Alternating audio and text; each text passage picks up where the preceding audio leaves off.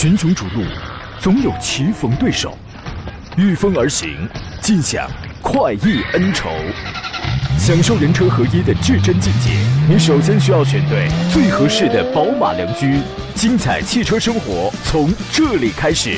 买车意见领袖，权威专家团队聚会团购买车，专业评测试驾，主持人杨洋为你客观权威解析。这里是 Up Radio 购车联盟。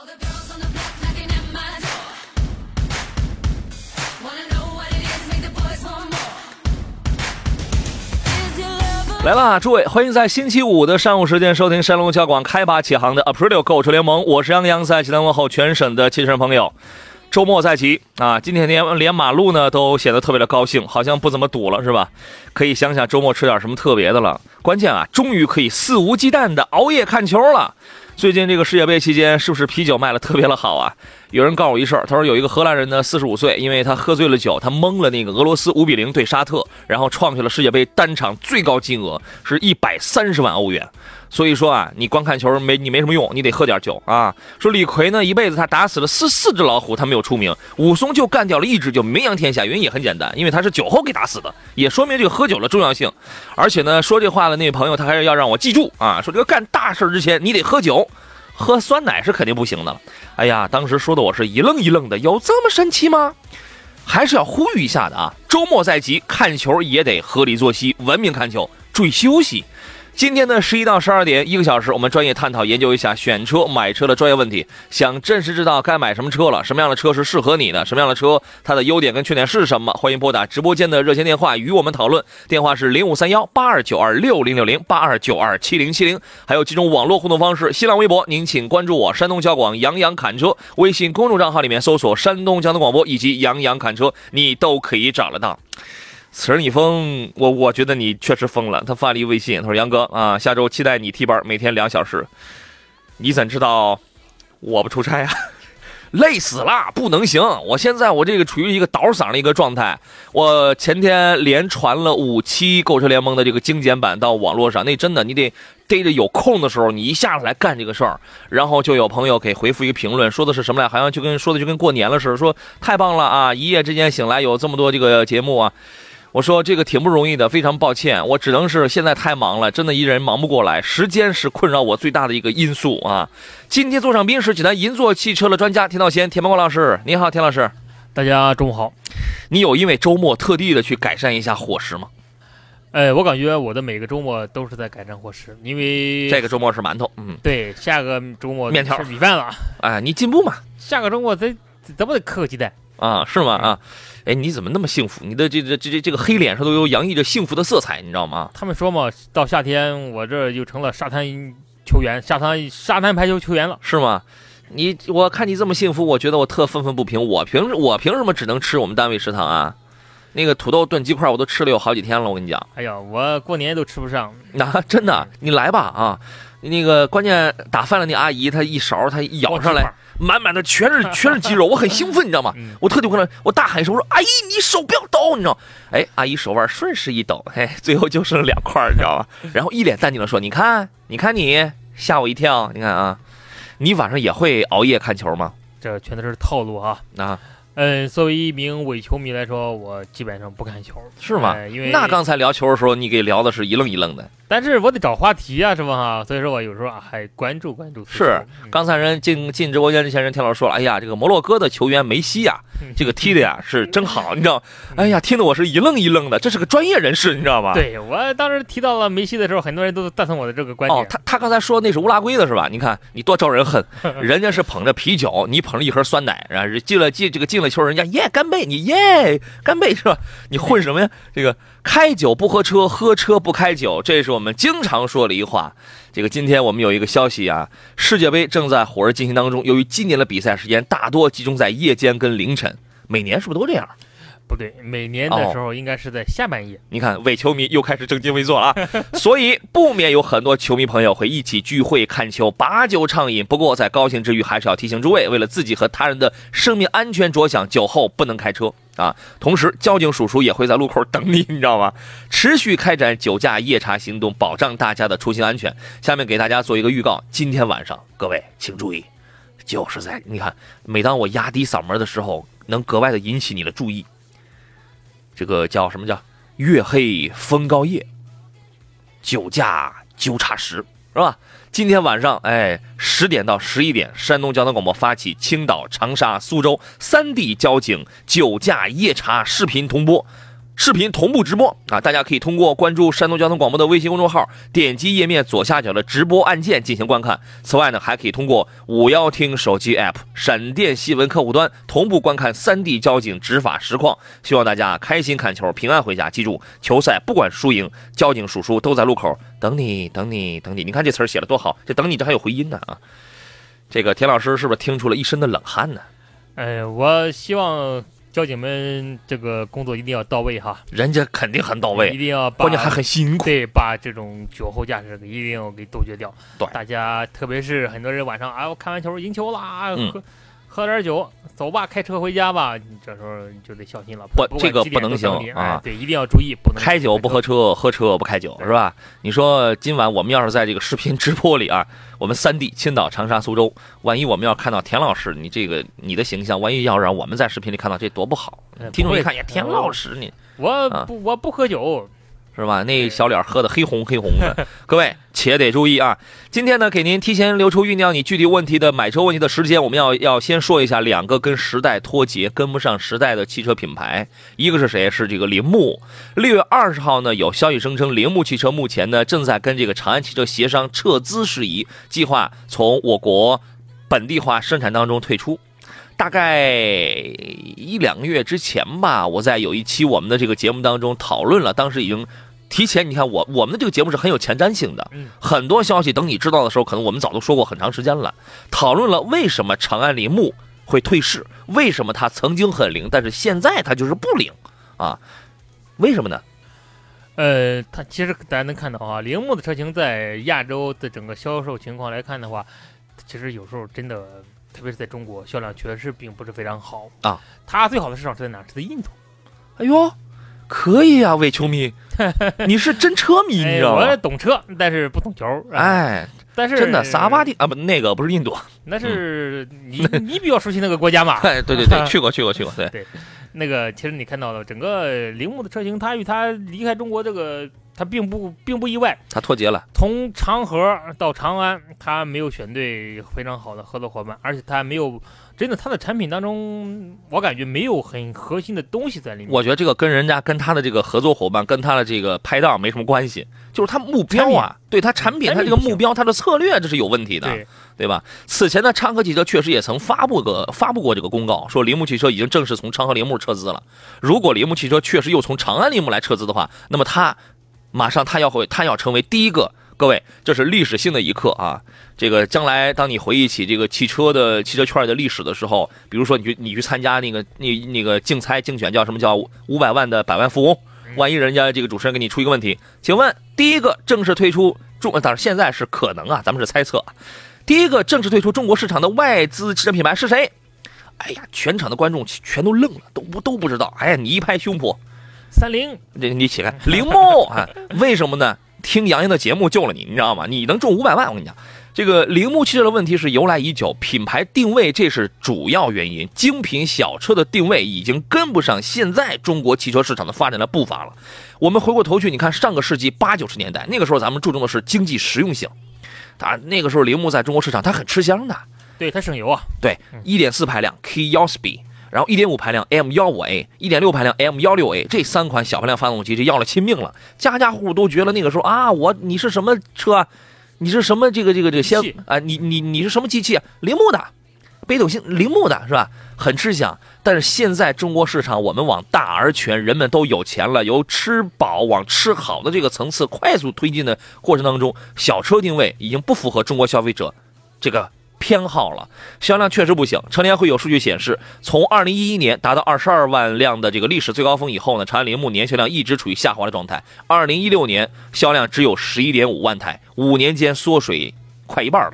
到二零一七年的长安铃木年销量仅仅是八点六万辆，同比又下滑了百分之二十五。今年情况也也也不乐观，呃，前五个月累计才卖了二点一万辆，同比下降了百分之四十七。所以销量下降，这是其中原因之一。我们先进广告，回来之后咱们接着聊。好了，各位，我们继续回到节目当中。宜家爸爸，这是我们节目的铁杆听众，他说往前，呃，这个，哎，他说了一个什么事儿来？他这个他说我还有十分钟的这个路程我就到了，请问怎么才能开上一个小时啊？这是打算就是想想办法，怎么兜兜转转开上一个小时才能听完我们这档节目啊？转转圈跑呗。呃，我一般的时候，啊，如果哈，我听我特别喜欢这档节目，嗯，我一般都是把车停停下来，我慢慢的听。哎，所以田老师晚上回家晚嘛，因为他特别喜欢听人家那些家里很八卦的那个事儿，特别喜欢听夜话节目啊。我特别了解他，你知道吗？嗯，我一听，特别是这个季节的，我感觉特别好，嗯一嗯，边听广播还一边能洗桑拿，啊感觉特别棒。这个别委屈了自己啊。嗯，这个该到了目的地啊，节能减排，节省点这个能源是吧？节能减排，该干嘛就就这个干嘛去，回头听也是一样的。谢谢您啊。汽车有件说，我预言再过十年啊，这个哎，他说的是精品小车会再次在国内掀起波澜。然后有朋友说，再过十年，精品小型电动车会再次掀掀掀起波澜。我认为这两个都不会了，都不会了，因为什么呢？第一，不用过十年，未来掀起波澜的、掀起购买狂潮的一定是新能源车。第二，不一定会是小型的电动汽车，为什么呢？因为你那个补贴没有了，你你那个续航里程没有了，对吧？大家都是往这个高大全这个方向去进行发展了啊。呃，咱们接着来说那个，这原因一是因为长安铃木它这个销量不行，原因二，因为咱们从呃马上咱们要开始就是去考核这个汽车厂商，咱们用用用一个标准是什么？就是现在也也在用叫双积分。对吧？就是你必须要以一比一的这个比例去生产传统燃油车跟这个新能源车，但是，呃，田老师，您想想，这个铃木汽车在在华有过新能源车吗？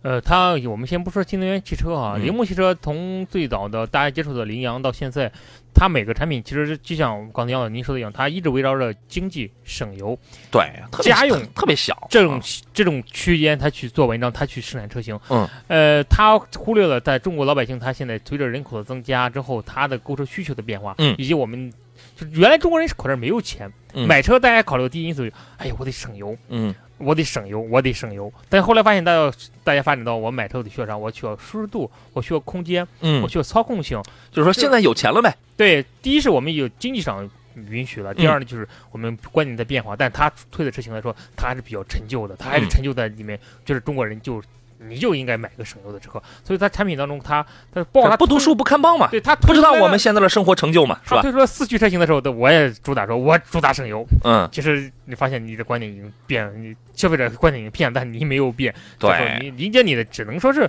拜拜，对或者是你真是这样啊。最好。你说他那个双积分政策下，他连个新能源车这个对没有它都没有。长安铃木二零一六和二零一七年的新能源积分都是零蛋，你知道吗？他你这个没有，所以你这是必然的，这是必然，这是要被这个排除出去的。有网友说，得亏没买风裕啊，就买了也没事儿呃啊，反正就配件这一两年上哪去弄去吧。可对会有哈，但是以后不好说了。哎，对。然后香雪公寓说，呃，杨洋田伯伯好，你看长岁数了啊，说退出中国的合资车还有两进两出的菲亚特单品牌，对，说的对啊，这两个品牌真是难兄难弟。那个待会儿咱们要来说的。刚才田老师一开始说的对了，这个铃木汽车如果它退出中国之后呢，它真的有可能会集中资源发展市场份额最高的印度市场，啊，因为他们可能更加的需要这样的小排量、小经济型车。嗯呃，可能印度人吧，这个观点跟我们中国人可能还是有有区别的哈，是吗可能还是像我们当年一样安全、经济火火啊车不是他们的主要交通工具吗？嗯，火车可能呃拉不过来，人太多。还能拉不过来吗？对，啊，那这个我我以为都能拉过来，你知道吗？啊，呃，其实他们嗯不是他们有两百美元的车吗？哦，是吗？嗯，哎两百美元还两还是原来那个印度塔塔，印度塔塔当时我记得多少年前了，当时是说要出折合人民币五千块钱的那个车呀。嗯，好像他现在这个车卖的挺好，还我的天哪啊！然后呢，大家了解一下就行了，因为在印度啊，铃木汽车是霸主啊，嗯就是那个苏乞儿里边说，看你看阁下这个长相，无一不是乞丐中的霸主啊！那是什么？还是乞丐？你知道吗？就是他真的是市场中的霸主，你知道吗？具具体数据这个咱们就不看了啊，反正卖的特别好，大家知道你在你你知道他在印度卖的特别好就行。在中国市场呢，铃木其实只有三到四款车，但是在印度市场，它在售的车型是十三款。啊，就是而且印度呢也是铃木汽车最大的一个生产基地，大约承担了它一半的一个生产量，啊，所以说在这种情况下，真的有呃，印度现在也在推这个新能源，但是肯定没有没有没有那么的突飞猛进嘛，对吧？所以说，印度将成为铃木汽车的最后一根救命稻草啊！这是铃木，我觉得大家这个慢慢的看着吧。我觉得现在的铃木车主，您您是一个什么样的想法？我觉得可能也是心中五味杂陈呢，也这也是五味杂陈啊。满脸书生气说：“对我经常看朋友圈有人发呀，说哪个路口有查酒驾了，都得注意点。”我想说，想帮你的朋友不会告诉你哪里有查酒驾的，而是告诉你酒后不要开车。对呀，我觉得这个说的特别对啊，这干嘛开呢？哎，不爱美司机说：“杨洋买车热线电话是多少？现在我们直播间的电话正在开通，零五三幺八二九二六零六零八二九二七零七零。我们来听谈丁先生他的买车问题是什么？你好，丁先生。哎，你好，杨洋好，你好，欢迎你。那个，我想那个考虑一个那个丰田的那个塞纳。嗯，我现在一个是那个，我就看好这个车了。哦，然后我一个是现在是那个。”在这纠结这个，一个是需不需要那个四驱，嗯，呃，一个是说哪哪一个，就是说让专家和你杨洋，你给我推荐哪一个性价比比较好？嗯嗯，它就是两点七和三点五嘛，是吧？啊，对对对。嗯，现在塞纳好像涨价了吧？我看他们那个朋友圈里边发的。对，塞纳和阿尔法现在，对呀，两个比较比较比较那。对，现在好像刚刚又涨价了啊！你说这个挺讨厌啊。呃，两驱跟四驱这样，您平时的行驶区域啊，包括一些具体的用途，能给我们描述一下吗？呃，这个车就是一个是那个很少往外走，嗯，然后就是说就是正常的正常的行正常的正常的路吧，啊，正常的路啊，很少往外走啊。田老师觉得呢？呃，最近塞纳确实涨钱了哈，加版的塞纳高配的应该卖到了六十多万，嗯，呃，低配的应该也是在四十四十五左右，嗯，呃，刚才提到了，就它可能这个一，我感觉您这个车应该用车频率不是很高吧？对，听上去是啊，大部分时间我觉得应该也是想到的，应该是一家人能够出去能够坐一坐这么一个需求吧？对对对。呃，我开过塞纳啊，我开过得有半个月左右的时间吧，但是我当时开的是一台两二点七。二点七的一个车，嗯，二点七的我我感觉它的表现哈，第一是它提速确实不是很快，嗯，它提速慢点儿，但是你要到了两千五百转以后的时候，你提速它是应该是没问题的。我曾经有两次在家人一块儿出去玩，可能有四五个家人吧，嗯，呃，满载的情况之下，呃，高速行驶还是比较好的，那那没有觉着明显的这个动力上的差异。当然我那车是个盖板的，也是个两驱的，动力够用吗？动力其实你要是偶尔用用啊，你不是对于动力要求很高的人来说，我感觉二点七的其实已经够用了。嗯，因为你也不可能拿这样的大车去飙车去。对，我不可能开着拉着一车人，我我上马路上我去飙车。嗯嗯。也，它也不会出现就是我油给了，嗯，变速箱它不走的那种情况，也不会出现那种。它也不是弱鸡。对对对对对，所以说就是我感觉，如果您用车频率不是很高哈，特别是呃这种一年当中行驶不了多少次的，我感觉其实两驱的车型。其实满足家用来说，其实就够了。对，这差十几万呢。对，可能差十几万。这是这十几万下来之后，你就满足家人的个性化的那种需求，去做一些定制跟家装，这都够了。对。哦哦哦哦哦哦哦，那那个就是说，那个四驱，它四驱那个那个东西，嗯，呃，除了除了价钱以上以外，那个它还有像驾驶啊，包括长途走的，呃，有有一一些其他的感受。这倒没开过，那肯定是动力更好啊。对，提速更快。三点五的这个 V 六，它肯定是它这个提速更快，然后动力更充沛，然后四驱呢，主要也是能够应对各种复杂的这种路况吧。嗯，它它是那个嗯自然吸气的。对，三点五升的。对。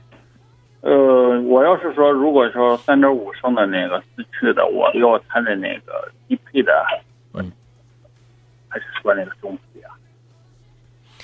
三点五的话，刚那个那个刚才田老师你说差十几万那个是低配的，呃，是低配的应该是到了四十四十万多一点，四十到四十五之间吧。因为我前段时间有朋友想买这个车，我当时跟他问过一次，呃，加版高配的三点五的应该是卖到了六十多万，但是我不知道加版的配置要比美版的要要好很多呢。对，我朋友圈我加版加版的比较加版的比较好是吧？啊，对，加版比较，因为它配置高。这个加拿大版的它跟这个美版的呀，就是你同样的价钱的话，是加拿大版的配置高。配置高？对。哦哦哦，你像那这个加版的，咱咱国内你像咱自己用的话，一些东西方便。您您指的是哪些方面？是配置方面的方便，就还是手续方面的？就是手续啊，你包括咱那个在车辆保养。嗯，保养我觉得没问题，都问，因为你现在买的肯定都是平行进口车。对，美版跟加版保养上了没有区别，保养费用也是一样的，车型是一样的。对，嗯，包括咱就是用的里边那些设备一些东西。啊，我明白你的意思了。这哎，它这个如果如果它是美版或者是那个加版了，它这个塞纳的话，它它那个里程表啊什么这个显显显示，到国内都是一样的。这个我需要汉化吗？到国内都是一样的，基本上，只要是我们能买到手的车都是一样的，是吧？OK，嗯。哦哦哦哦，好嘞，好嘞，你这样杨洋，我那个，嗯，如果如果要是说咱那个通过通过咱交通广播这边，嗯，那个有咱有这方面的那个什么吗？渠道吗？我有渠道，那个你这样啊，嗯呃，你这样你挂了电话，你来听节目，因为我马上我要进广告了，我广告回来之后，你听着节目，我跟你说啊，好嘞，好嘞，先进广告，再见啊，杨洋，好。群雄逐鹿。总有棋逢对手，御风而行，尽享快意恩仇，享受人车合一的至臻境界。你首先需要选对最合适的宝马良驹，精彩汽车生活从这里开始。买车意见领袖，权威专家团队聚会团购买车，专业评测试驾，主持人杨洋为你客观权威解析。这里是 Up Radio 购车联盟。好了，诸位，欢迎继续回到我们的节目当中。星期五上午，这是可能对你而言是最后一个工作日了，对吧？上午时间十一到十二点，这里是 Aprilio 购车联盟，专业解答各位挑车、买车、选车的问题。我是杨洋啊。遇到了拿捏不定主意的时候啊，欢迎跟我们来聊一聊吧。直播间热线是零五三幺八二九二六零六零八二九二七零七零，咱们共同来探讨。另外呢，还可以给我发微信、发微博、发 QQ，我全部全在线啊。微信公众账号呢，请编辑文字问题发送到山东交通广播的公众号，或者是到杨洋侃车的侃大山的侃微信公众号，您都可以找到。欢迎关注。啊，呃，今天做场宾呢是大家非常喜爱的田道贤、田伯光老师啊，田老师你好，大家中午好。鸡翅男孩说杨杨老师，你说你实话实说，用事实说话。上节目之前你喝了多少杯？上节目谁一大清早起来还喝酒啊？你当是我爸？没事台长不听节目，正常发挥，如实回答就行了啊。哎呀，我这喝了酒可能比不喝酒发挥的可能会更好。嗯，对，喝了酒之后，其实有时候发挥的会更好。为什么？因为心情会更放松。你当我是李白是杜甫啊？因为世界伟人都是喝了酒之后做的一些事情。啊，得嘞，这个我下午星期五下午那档节目，我真可以喝了就这不行，那个那也不行。我是想说，哎，来点那个状态，骂的更狠，你知道吗？啊。那个刚才广告期间，我问了这个济南易车行啊，他就是卖这个这个这个丰田这个平行进口车的。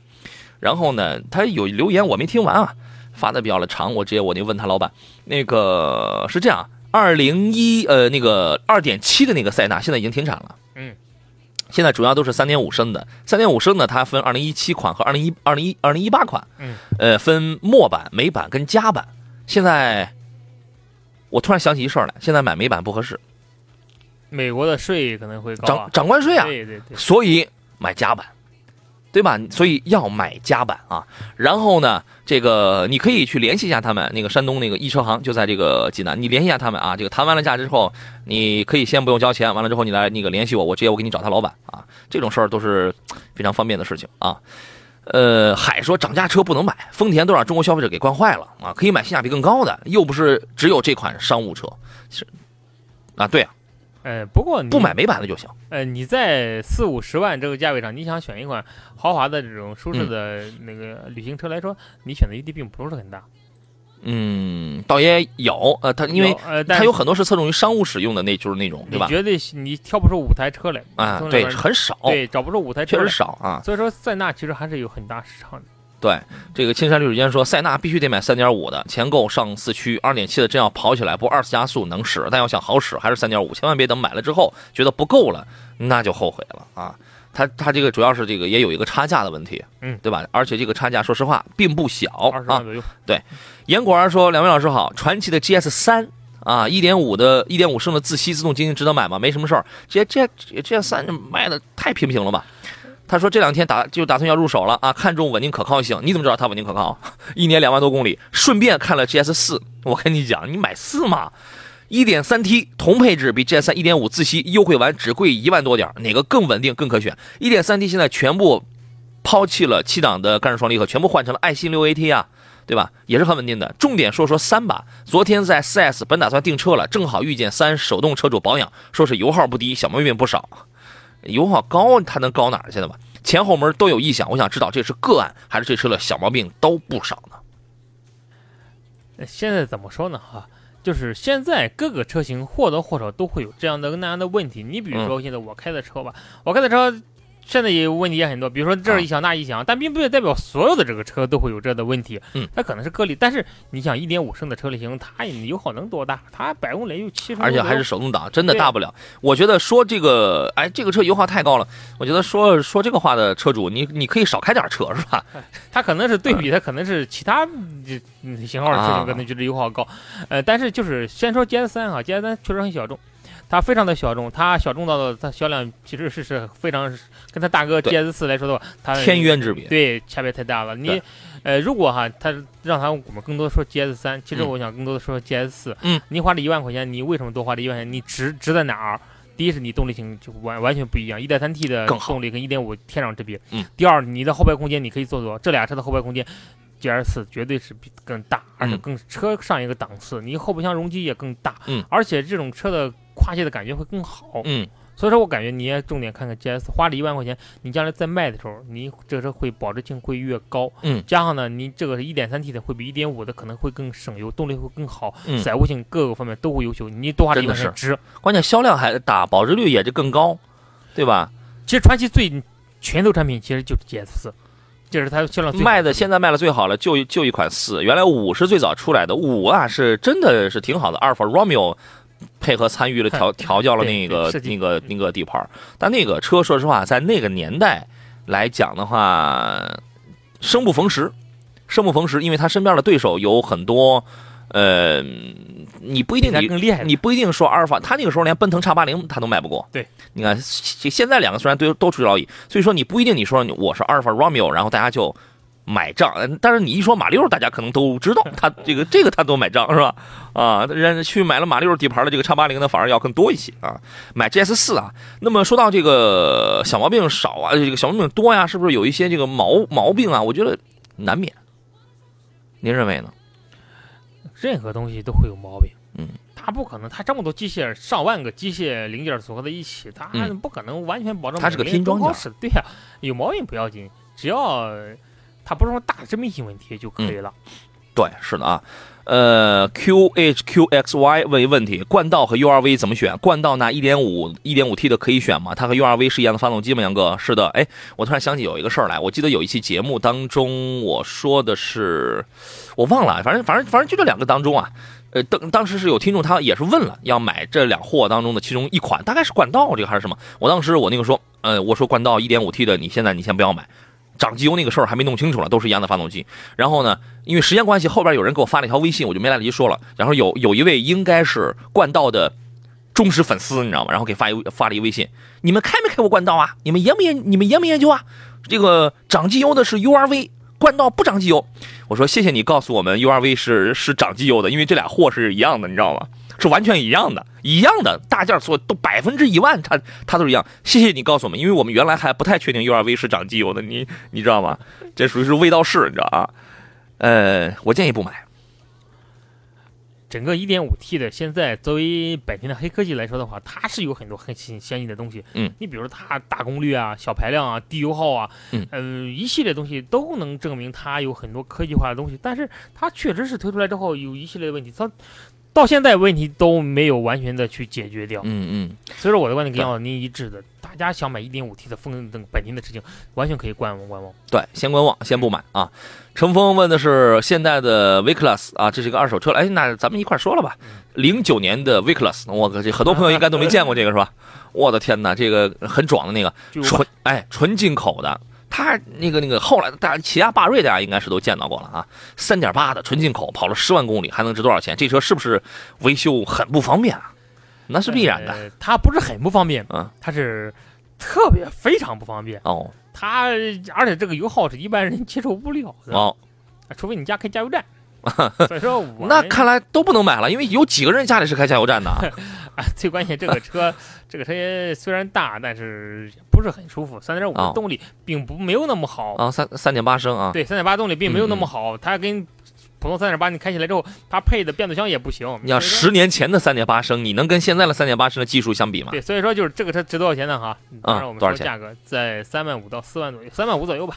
你吹牛，很多人我我不相信嗯很多人说这价格的肯定说，哎呀，嗯要是你肯定三万五，你这车就能买四个轮胎，我不相信，你知道吗？嗯，但是市场市场就这样的，这种车它已经嗯，步入了他们，哎但是对于买家而言，你花三万五，你买这个车回来倒是挺唬人的，我跟你讲。嗯，也不唬人了。嗯，你没地儿修车，油耗太太高，一系列的问题。你嗯养它，你一年的费用快买个车了。嗯，哎，这个老田啊，这个最近忙什么呢？上车一打招呼，最近忙着策划一下，看能不能开个加油站，你知道吗？呃呃，哎，他买的八买的买的时候是八万五呢。嗯，买的太贵了。嗯，呃，当然了哈，这个车属于什么属于什么情况呢？有好多车都属于这种情况。这属于是就是虎是虎头奔那一类的。对，不不是啊，它虎头奔可不是一个类型，它属于低收。我收过来之后，我不着急卖，我又喊价格特别高，就是专门卖给那个喜欢的人。好这口的嘛。对对，无有市无价的那个。他不值你三万两万，他绝对不出手。对的，是这样的啊。然后呃，吴宇说本田冠道 2.0T 的发动机是不错了，对，其实但是那个价格要高了，三十万三十多万，对吧？但是那个 9AT 有点差劲儿哦，是吗？两万公里保养就要换变速箱油，四千，是你你的意思是要花四千块钱啊？四千块钱换变速箱油啊？我觉得两万公里换变速箱油肯定是个别服务顾问单独的给你推荐的项目，嗯，应该不至于嗯两万公里你就换变速箱油。对，哎对，那个前天有朋友给我发了，有因为有有有人是有我微信的，然后给发了一个微信，给拍了一个他到四 S 店去保养的一个项目啊，是丰田的哪一台车来着？那个我给忘了，大概就是二保的时候嗯，啊，哐哐哐，呃，大概是一台丰田什么车来着？反正也不是特别贵，二保得花一千一千五百块钱吧得。然后，因为他拍的也不是很清晰，反正我就看其中有有那么几条是清洗发动机油泥，然后再还而且还得再做一个添加剂，再做一个油路清洗，光这个加起来就得五六百了。我说这个咱们就不要做了，好不好啊？二宝才啊！严国儿说，老师，GS 四优惠大的一七款，说是干式双离合的，GS 三是爱信的。老师节目当中不是说爱信六 AT 更稳定吗？GS 四现在也有六 AT 的，它主推的就是六六 AT，GS 四现在还有七档干七档干的，那个那个款，那就是老款嘛。那就是清上一代那个库存的，嗯这个这个是不能买的，那那就是去年的车的。不管怎么样，GS 四要更好，然后买六 AT 的啊。还有人问维特拉怎么样啊？来，朋友，让我来告诉你，这个今天我们节目要重点要说一下两个跟时代脱节的汽车品牌，其中一个是长安铃木，怎么着还得再说回去啊？长安铃木当年在美国好像也退市了，在美国现在没有了。嗯，哦，行吧。那第二个要退市的，呃，就是第二个也，它也不，它也，它也不是退市，我觉得跟时代脱脱节很严重。菲亚特五月的产量为零啊，五月啊产量为零啊。这个一四年的时候卖的还算 OK 吧，年销量是七万台。其实你现在你放在很多哈弗 A 哈哈弗 H 六一个月的销量，一个月的销量再不济再不济也快三万了，对是吧？啊，呃，广汽菲亚特两款车型飞翔跟致悦呢已经停产了，已经不能再接受预定了。如果想买的话，只能到二三线的 4S 店去找库存车了，酷而又酷的库存车啊。呃，到现在就有消息说，菲亚特或将重蹈此前退出中国市场的这个覆辙啊。然后呢，根据乘联会的数据显示，今年一到五月份呢，飞翔跟致悦两个车的累计销量是一百零一台。嗯，有没有后面有没有漏掉个万？那个还是个什么东西呢？可能是真的是有问题哈。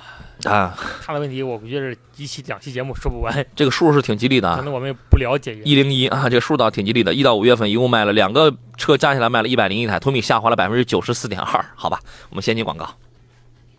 好了，各位，这是今天最后一段的节目，十几分钟吧。呃，咱们把菲亚特这个事儿，咱们给那个说完啊。刚才说到这个，今年一到五月份呢，飞翔跟致悦两款车的全国的累计销量才一百零一辆，同比下滑了百分之九十四点二。其中飞翔卖了八十一台，致悦卖了二十台。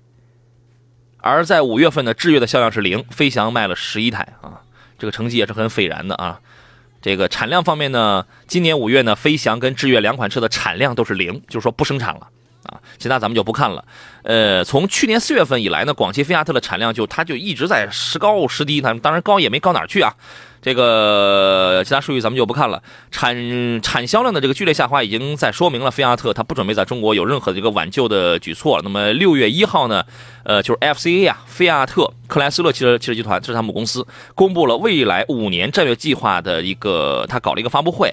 啊，当时他就有媒体爆出说，FCA 正在考虑把菲亚特品牌撤出中国以及美国市场。如果这个消息是真的话，那么它将是菲亚特在中国市场的第二次败退。请问田老师，宋芬迪来了，他第一次败退是？是什么时候？他第一次败退什么时候？我感觉应该是在一零年、一一年吧。哎，二零啊，还是一九啊？二零啊，二零二零一一年啊？哎，一零年吧，应该是在。哪有那么晚啊？没有那么晚。他第一次败退那个那个时候，哦，差不多。他跟南汽差不多，对对对，就是南京菲亚特那会儿，是那个时候，大概是零八年左右的时候，嗯，差不多那是零八年左右，那个对，就是南京菲亚特的那个年代啊。那么现在呢，FCA 的首席执行官马尔乔内呢，他的计划是什么呢？把菲亚特品牌的发展中心，第一是放在欧洲市场，印度，欧洲市场啊，欧洲市场不是印度市场，世界杯看蒙圈了，这是。然后呢，同时这个母公司会。我我我觉得呀，他他会把他的主要注意力放在吉普和玛莎拉蒂，他会放在这样的车型上，因为 FCA 旗下三大品牌吉普、玛莎还有阿尔法罗密欧，他以后就是这三大品牌将成为他的主攻品牌。而在中国国内呢，他要努力去倚重 Jeep 了，他要去倚重 Jeep，他得倚重我们的微商。为什么？玛莎玛莎的重大用户群就是。恭喜田老师啊！恭喜田先生，自从经营微商之后，喜提火箭一台，喜提玛莎一台是吧？你不得提火箭那个？但是啊，我觉得这里边也有一个问题。我们来看全国乘用车市场信息联席会秘书长崔东树，他的一个观点是什么？他说，如果菲亚特退出中国市场，会是一件很可惜的事儿。广菲克如果把重心放在 Jeep 所在，因为 Jeep 它主要就是哎，就是它就 SUV，它没有轿车的，或将为其发展埋下隐忧。因为从今年四月份开始，我国轿车市场的增速已经开始超过 SUV 市场了。这话里边大家品一品。他说，首先 SUV 是高油耗产品，在我国倡导节能减排的背景下，SUV 或将面临更大的压力。此外，SUV 的价格体系快速下移，利润空间进一步压缩，市场竞争越来越激烈。SUV 增速被轿车反超，并不是偶然现象，此前已经酝酿了很久。未来 SUV 市场暴涨的局面将很难实现，轿车市场的优势会逐渐巩固，这将使 FCA 在华的 SUV 单条腿的战略充满挑战。我觉得说的对啊，就是最终还是回归到了轿这个，还是回归了轿车。因为从你现在身边你会发现，咱们不用说外人，你就说我，我在节目当中熟悉我的听众应该都知道，我不断的说过，我如果我再去换台车，我再去买台车的话，我不会考虑 SUV 的，对吧？对于这个事儿您怎么看呢？虽然你家里刚上了 SUV 是吧？没有，我家那个，我家现在我你就说你家是 SUV 卖的好还是轿车卖的好？呃，当然了，现在肯定是现在这情况之下，肯定是轿车的量你看大于 SUV 的量的。嗯哼，因为轿车相比来说，它的用户群还是更多的，特别是就刚才在这种大环境之下，在大家都倡导节能减排的情况之下，肯定是这种小排量这种。呃，油耗低的这种车型肯定会市场会会会会更大，确实这样啊。所以说这个事儿呢，这两个品牌我觉得难兄难弟吧。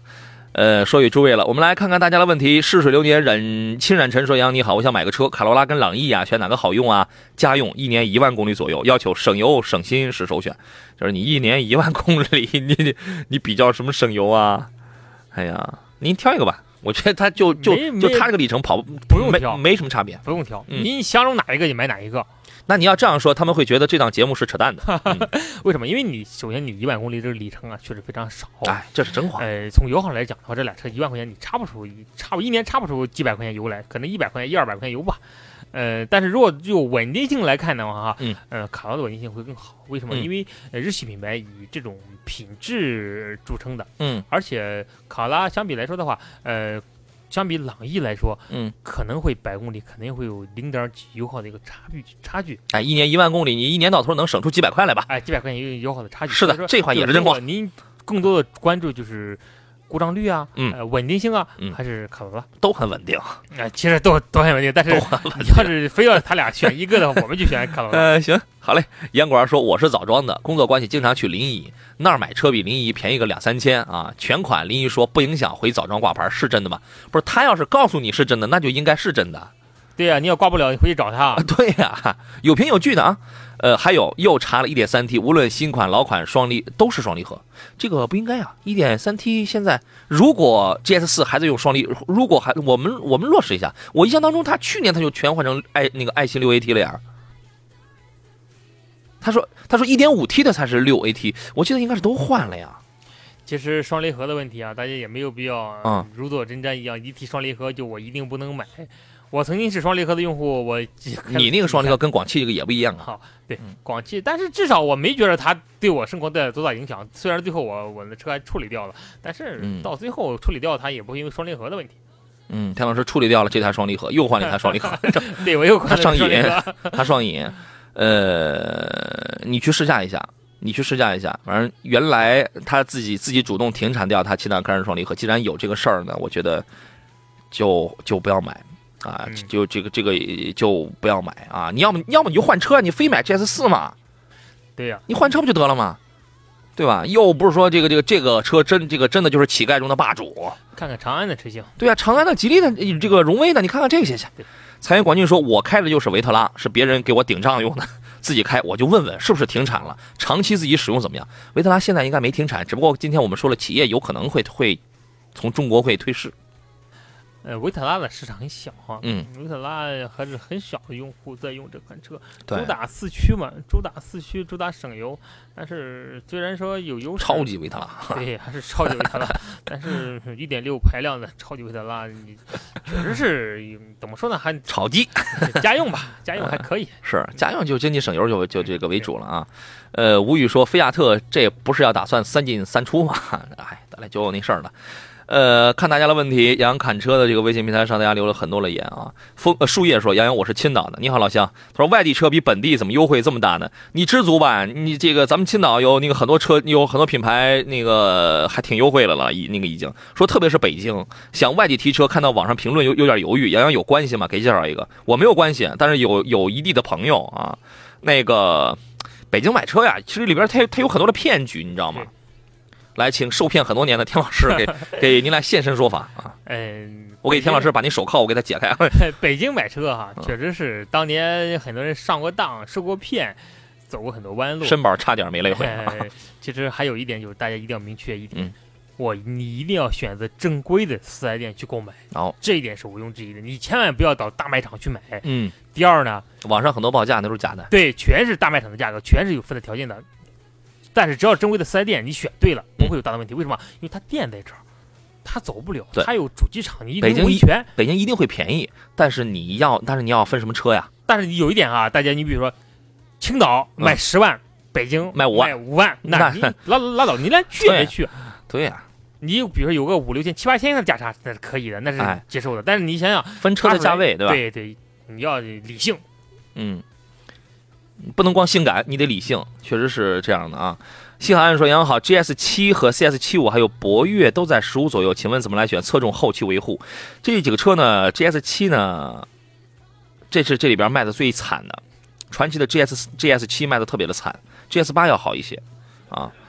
嗯，CS 七五还有博越都是在十五万左右，请问它侧重是后期维护啊？这个您怎么来看呢？嗯，国产车的后期维护基本上来说的话，都不是不是很高。嗯。呃，但是这里面决于因素就是你的销量怎么样。嗯。你销量往往是决定你后期维护的重大因素，因为你销量越高，嗯肯定会成本会越低。嗯。呃，从销量上来看的话，应该说博越跟七五是最好的。嗯，呃，在这里个在这里边两个都可以挑一挑。两个变速箱都一样的，都是六速的。对。啊，排量都是一点八 T 的。博越，哎，博越有没有换排涡胎变速箱？那个还好像还没换吧？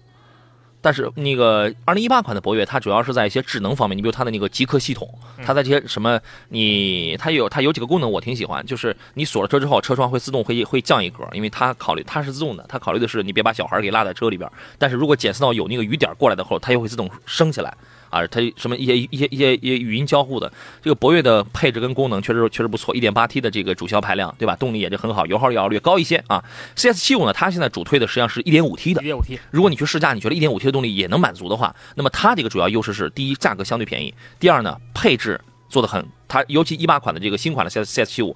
触控式那些按键什么，它取消了很多的这个物理按键，然后哎排量也小，也相对也也比较经济一点，对吧？